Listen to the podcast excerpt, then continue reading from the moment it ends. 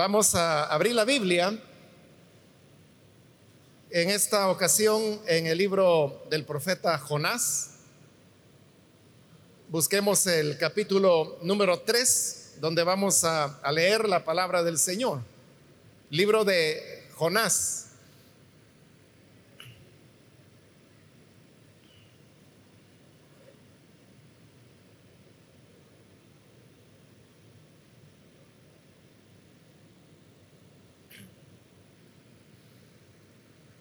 Bien, leamos la palabra del Señor en el libro de Jonás, capítulo 3, versículo 6 en adelante. Y llegó la noticia hasta el rey de Nínive y se levantó de su silla, se despojó de su vestido y se cubrió de silicio y se sentó sobre ceniza e hizo proclamar y anunciar en Nínive por mandamiento del rey y de sus grandes, diciendo, hombres y animales, bueyes y ovejas, no gusten cosa alguna, no se les dé alimento ni beban agua, sino cúbranse de silicio hombres y animales y clamen a Dios fuertemente y conviértase cada uno de su mal camino, de la rapiña que hay en sus manos. ¿Quién sabe si se volverá y se arrepentirá Dios y se apartará del ardor de su ira y no pereceremos? Y vio Dios lo que hicieron, que se convirtieron de su mal camino y se arrepintió del mal que había dicho que les haría y no lo hizo. Amén. Hasta ahí dejamos la lectura. Hermanos, pueden tomar sus asientos, por favor.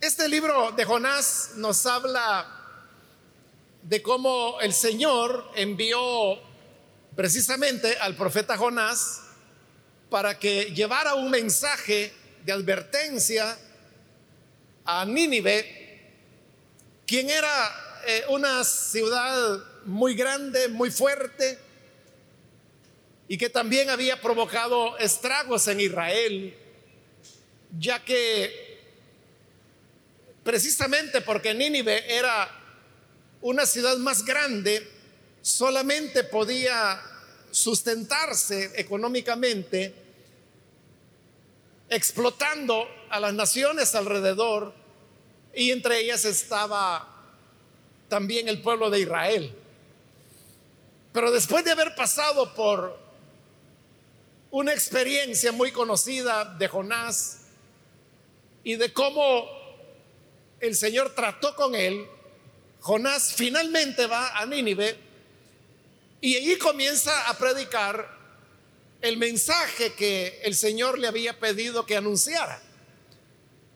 El mensaje era breve, muy sencillo, pero a la vez contundente. El mensaje decía, de aquí a 40 días, Nínive será destruida.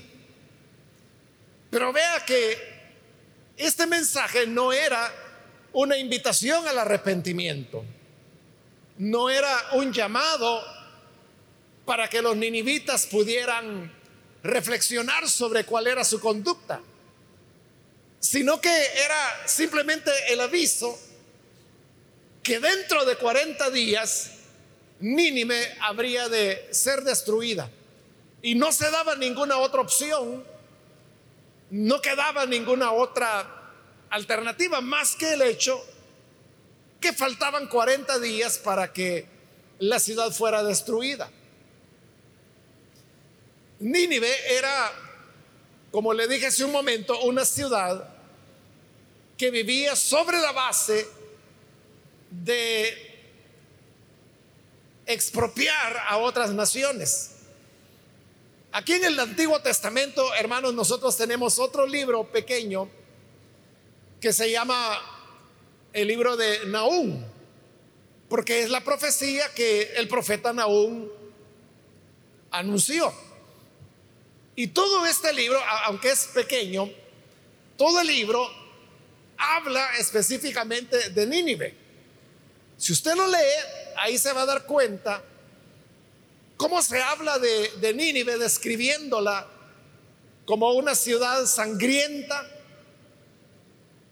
como una ciudad llena de rapiña, llena de mentira. Y por eso es que Nahum habla en términos tan fuertes contra esa ciudad por la maldad que había en ella. Así era la forma de vida que ellos tenían. Y en esa ciudad que vivía en la práctica del pecado es a donde Jonás llega para anunciar ese mensaje breve que hemos dicho que era de aquí a 40 días, Nínive será destruida. Jonás entró a la ciudad y comenzó a dar este anuncio. Y en la medida que él lo iba anunciando, las personas, los vecinos de Nínive, iban comentando lo que el profeta decía. De manera que de boca en boca fue extendiéndose el comentario de lo que Jonás estaba anunciando.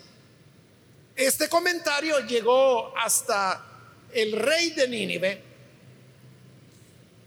y cuando él lo escuchó, lo sorprendente, hermanos, es que siendo un rey pagano y siendo el que estaba a la cabeza de esa nación llena de rapiña,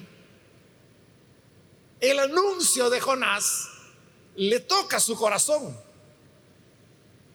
Es lo que leíamos en el versículo 6, donde dice que llegó la noticia hasta el rey de Nínive y se levantó de su silla, se despojó de su vestido y se cubrió de silicio y se sentó sobre ceniza.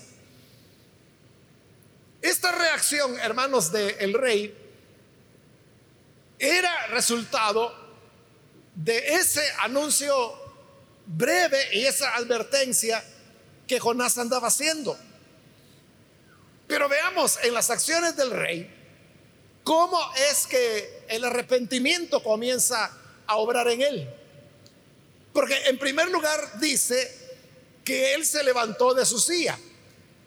Está hablando del trono en el cual el rey se sentaba. Entonces él se levantó del trono. Hay otras traducciones que incluso dan la idea de que el trono era alto y que entonces él tuvo que bajar de su trono, no solo levantarse, sino que bajar.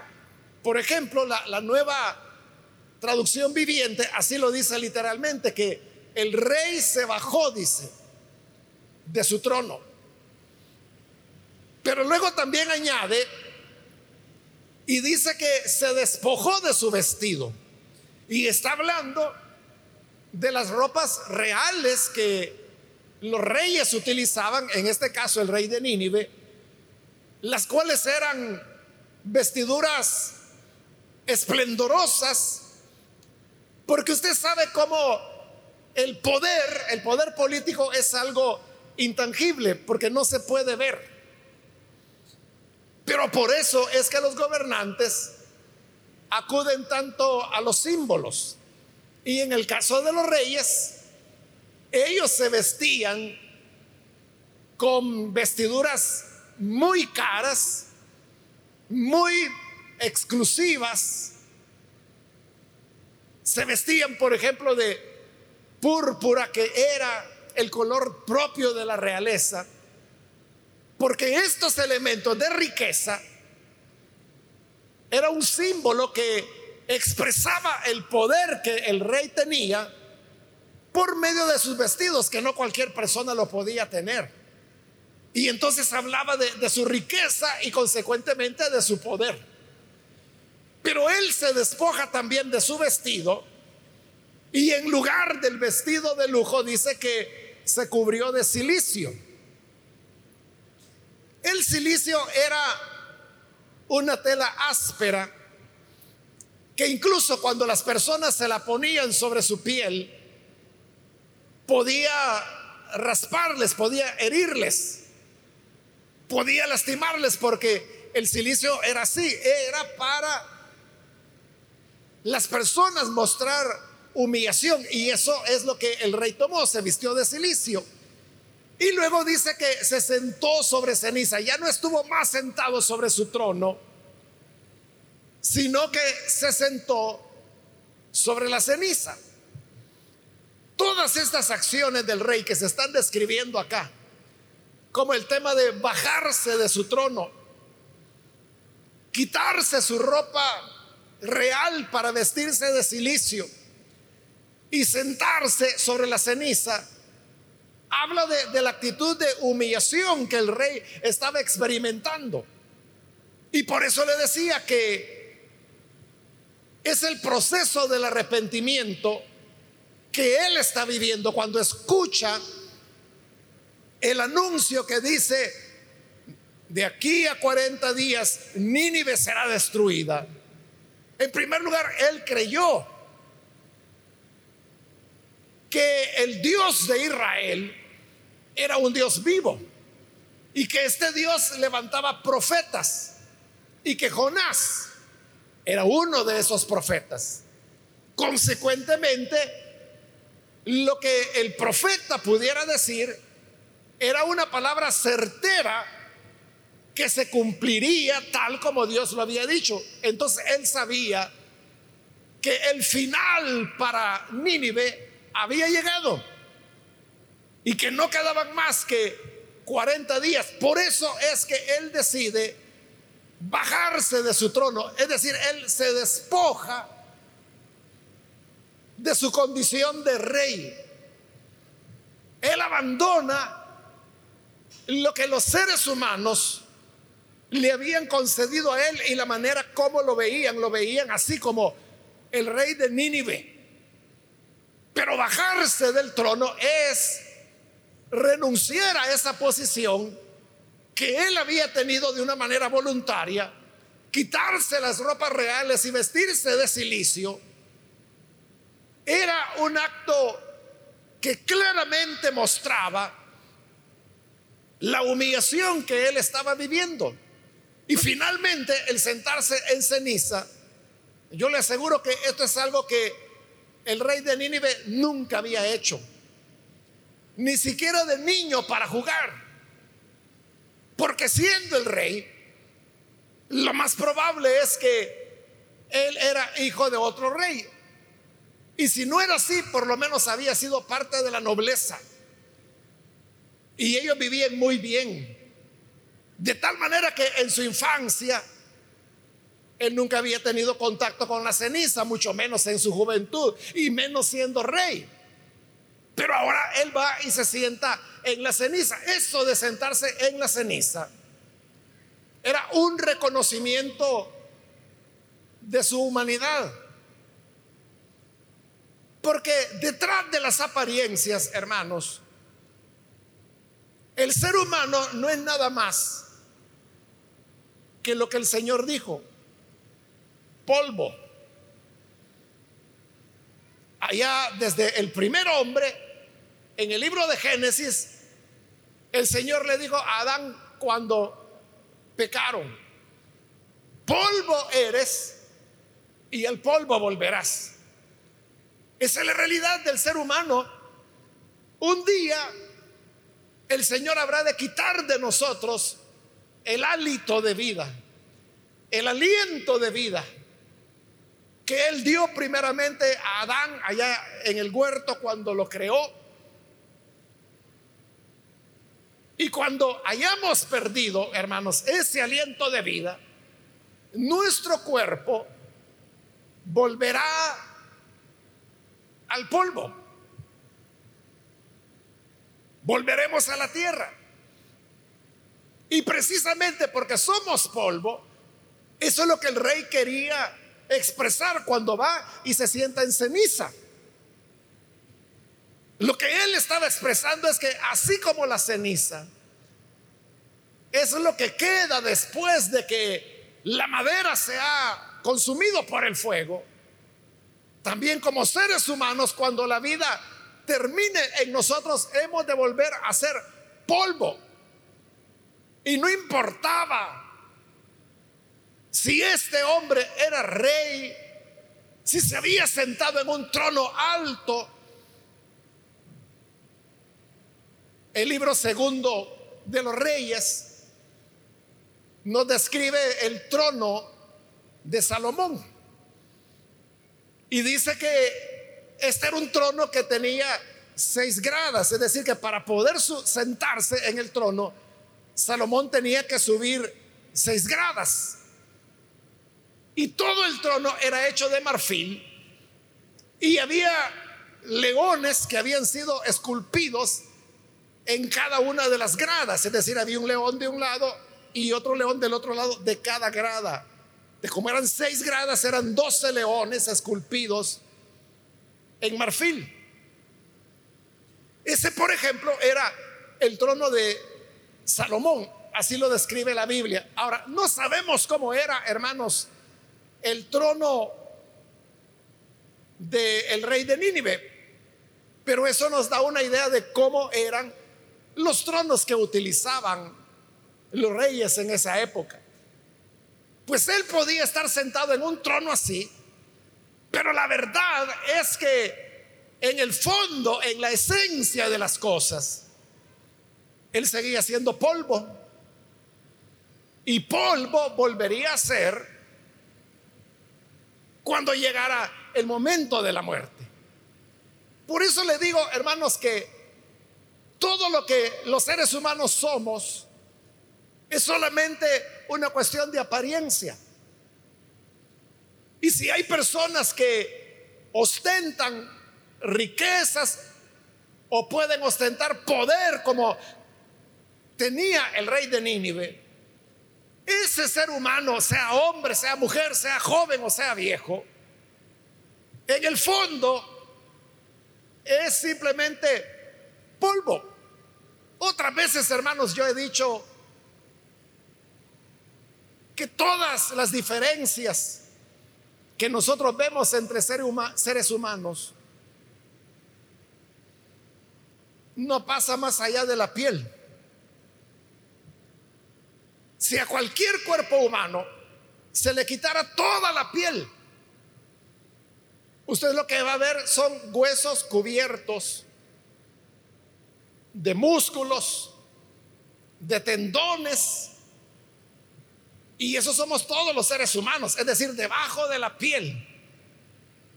Somos lo mismo. Y si usted quiere quitar los músculos, entonces llegará un momento que lo que va a quedar es una calavera. Las diferencias no van más allá que de la piel de una persona. Porque que sea blanco, que sea negro, todos tenemos una calavera. Si tiene el pelo rizado o si lo tiene liso, eso solo es la superficie, porque debajo todos somos la misma calavera. Si es alto o es bajo, es la misma calavera. Si es rico o es pobre, es la misma calavera. Si es rey o es esclavo, es la misma calavera. Eso es lo que el rey estaba haciendo, se estaba despojando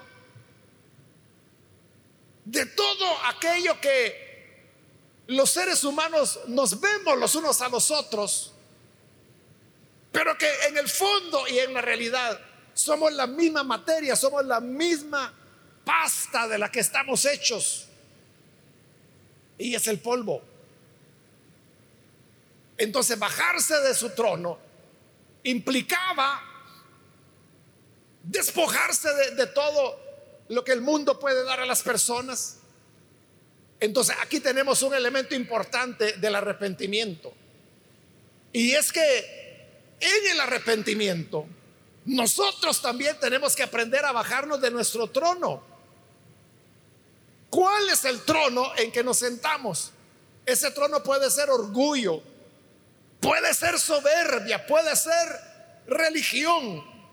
Nuestro trono podría ser quizá una amistad o una relación que nos ata a otra persona. Pero cuando realmente lo que queremos es alcanzar la misericordia de Dios, tenemos que bajarnos de nuestro trono y tenemos que despojarnos de nuestra ropa, de cómo nos vemos a nosotros mismos y de cómo los demás nos ven, para reconocer la realidad que no somos diferentes a la ceniza. Cuando llegamos a ese momento de humillación, porque se trataba esencialmente de eso, de humillarse. Ahí es donde se produce el arrepentimiento. Y ahí es donde el ser humano reconoce que realmente somos necesitados de Dios. Yo le aseguro que el rey de Nínive nunca había pensado en cosas como lo correcto, lo justo, lo honesto. Porque le digo, ahí tenemos el libro de Nahum, que es posterior a Jonás. Pero ahí usted puede encontrar cómo era un pueblo entregado al robo, a la rapiña, al asesinato, a derramar sangre. eso era el rey. Y el ser humano es así, hace lo que quiere hacer siempre, todos los días de su vida.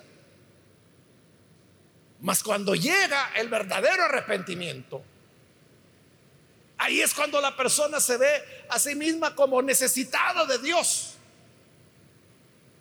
Todos los seres humanos hemos de llegar a un momento en nuestra vida cuando hemos de reconocer lo necesitados que estamos de Dios. Pero a Dios no se le puede impresionar como se le impresiona a los seres humanos. sino que Dios conoce nuestra realidad. Y Él sabe, como lo dice el libro de los Salmos, Él sabe que somos polvo. Cuando el ser humano reconoce esa verdad, se humilla, se baja de su trono, del trono de, su orgullo, del trono de ver las cosas como Él quiere verlas y de decir, es que yo lo entiendo así. Esta es mi manera de verlo. Así es como yo lo entiendo. ¿Y quién nos saca de ahí? Pero cuando hay necesidad de alcanzar la misericordia de Dios, ahí es cuando hasta el rey de Nínive tuvo que bajarse de su trono y tuvo que quitarse sus ropas reales y vestirse de silicio y sentarse en la ceniza un verdadero modelo de lo que nosotros debemos hacer cuando en verdad queremos alcanzar la compasión del Señor. Pero no solo hizo eso Él, sino que dice el versículo 7 que también emitió una proclama. Y en esta proclama Él decía, hombres y animales, Bueyes y ovejas no gustan cosa alguna. No se les dé alimento ni beban agua. Es decir, puso en ayuno a todo el reino. Y como ahí lo dice, hombres y mujeres, hombres y animales, bueyes y ovejas, nadie iba a comer y ni siquiera a beber agua.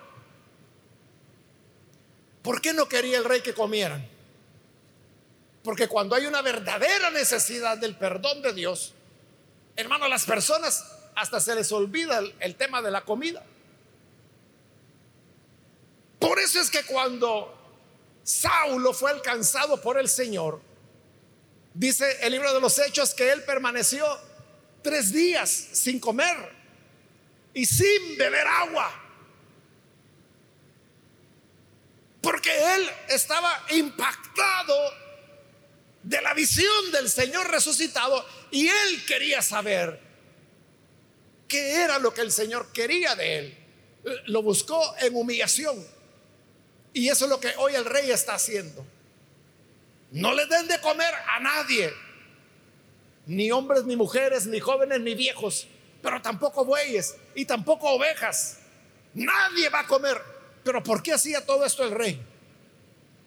Porque él se preguntaba en el versículo 9, ¿quién sabe si se volverá y se arrepentirá Dios y se apartará del ardor de su ira y no pereceremos?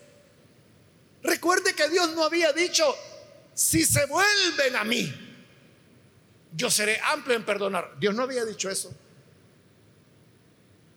Tampoco Dios les dijo, búsquenme. Tampoco dijo, vuelvan a mí.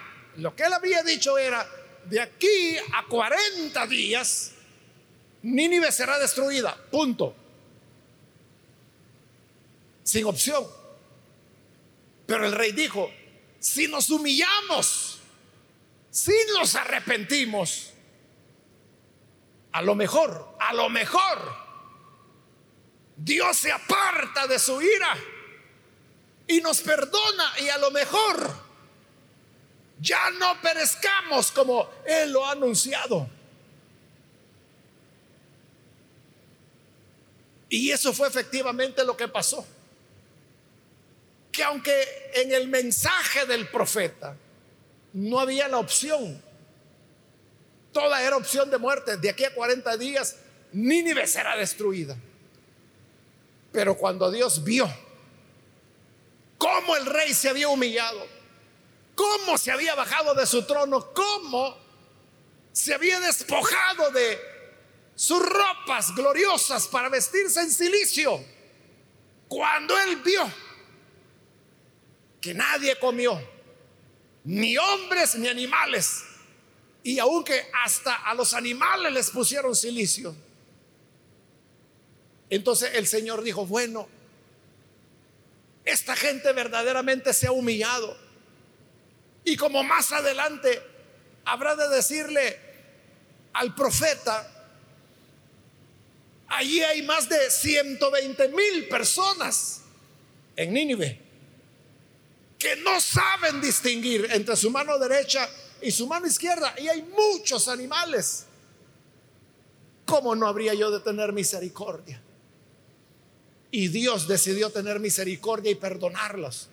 Por eso es que dice el versículo 10 que vio Dios lo que hicieron, que se convirtieron de su mal camino y se arrepintió del mal que había dicho que les haría y no lo hizo. Porque ese es nuestro Dios y esa es su misericordia que Él ve cuando una persona se convierte de su mal camino. Él ve cuando una persona verdaderamente está humillada. Y llega, como decimos, a tocar fondo. Si tú, Señor, no nos ayudas, pereceremos. Pero el rey se humilló y las personas se humillaron. Y hasta los animales, que son irracionales. Pero ellos tampoco comieron y tampoco bebieron y aún se les colocó silicio. Entonces el Señor dijo, voy a tener misericordia. Tuvo misericordia y ya no vino la destrucción que él había dicho que habría de venir. Este pasaje entonces nos habla de cómo Dios está dispuesto a dar su perdón, a alcanzarnos con su bondad, con su compasión, si nosotros nos arrepentimos de nuestro mal camino, si nos humillamos, si nos bajamos de nuestro trono y si nos despojamos de aquellas cosas que nos hacen sentir orgullosos o que nos hacen jactarnos, como también lo dice la escritura, que no se alabe el fuerte en su fortaleza, que la joven no se alabe en su hermosura. Si alguno quiere alabarse, dice el Señor, que se jacte en esto, en conocerme Porque en conocer a Dios es donde tenemos la vida. Entonces, si tú eres una persona muy fuerte, despójate de esas vestiduras y recuerda que eres ceniza. O si eres muy hermosa, muy linda, despójate de ese orgullo y recuerda que bajo la piel todos somos huesos y carne nada más, como cualquier otro ser humano. Hasta ahí llegó la hermosura. Que el Señor nos ayude para que podamos bajarnos de nuestro alto trono y nos sentemos en ceniza, porque así Él tendrá compasión y nos perdonará y nos salvará. Amén. Vamos a cerrar nuestros ojos.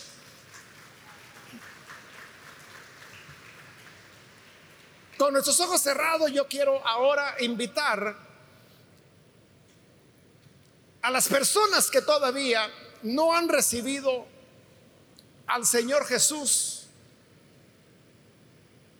Pero si usted ha escuchado hoy la palabra, póngase a pensar qué es lo que lo detiene para recibir al, Señor. ¿Es que usted considera que no lo necesita? ¿O es que usted considera que usted tiene su propia opinión, su propio punto de vista? No sé cuál será ese trono alto en el cual usted se sienta. Pero el rey de Nínive nos muestra que era solo bajándose del trono y recordando que era ceniza que la misericordia y la gracia del Señor les alcanzaría. Y así fue. Por eso yo quiero invitar hoy, si hay alguna persona, algún amigo o amiga que necesita recibir al Señor Jesús como su Salvador, le invito para que ahí en el lugar donde se encuentra, se ponga en pie para expresar su deseo de recibir a Jesús. Y al ponerse en pie, nosotros sabemos que usted quiere dar ese paso y vamos a orar por usted. Cualquier persona, amigo o amiga que hoy necesita recibir al Hijo de Dios, puede ponerse en pie, por favor. Hoy es su oportunidad para que descendamos del trono la Biblia dice repetidas veces que Dios resiste al soberbio, pero le da gracia al humilde, al que se baja del trono, al que se humilla. El Señor lo recibe con misericordia. Porque Él dice que al humilde de corazón no lo desecha. ¿Quiere usted ahora en un acto de humildad recibir a Jesús, póngase en pie, por favor, y vamos a orar por usted. Cualquier amigo o amiga que hoy necesita venir a Jesús, póngase en pie y oraremos para que la gracia del Señor le alcance. ¿Hay alguna persona que lo hace? Póngase en pie. O si hay algún hermano que se alejó del Señor, pero hoy necesita reconciliarse, póngase en pie también y vamos a orar por usted. Muy bien, aquí hay una persona, Dios lo bendiga. Si hay alguien más, puede ponerse en pie en este momento también. Si usted está en la parte de arriba, también ahí puede ponerse en pie y vamos a orar para que la gracia del Señor le alcance. Alguien más que necesita hacerlo.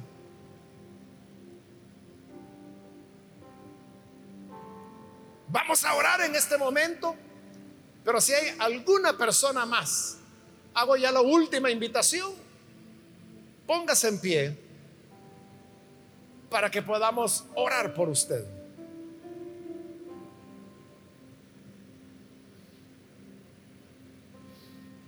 A usted que nos ve por televisión, también le invito para que se una con esta persona y ore con nosotros para recibir al Señor Jesús. Señor, gracias te damos. Porque a través de tu palabra tú nos hablas y nos invitas para venir ante ti con la actitud correcta. Y esta actitud es la humildad, el reconocimiento de cuánto necesitamos de ti.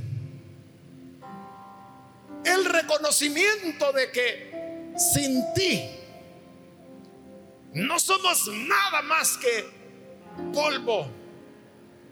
Y por eso acudimos hoy a ti para rogarte perdón y misericordia. Y ayúdanos a todos para que podamos enmendar nuestros pasos y que nos conduzcamos con sencillez, con humildad, porque el corazón humilde tú no lo desechas, Señor. Gracias te damos Guárdanos a todos del orgullo. Ayúdanos para que podamos bajar día a día de nuestro trono. Despojarnos de las ropas reales para no perder de vista que vivimos solo por tu gracia. Por Jesús nuestro Señor te lo pedimos. Amén y amén.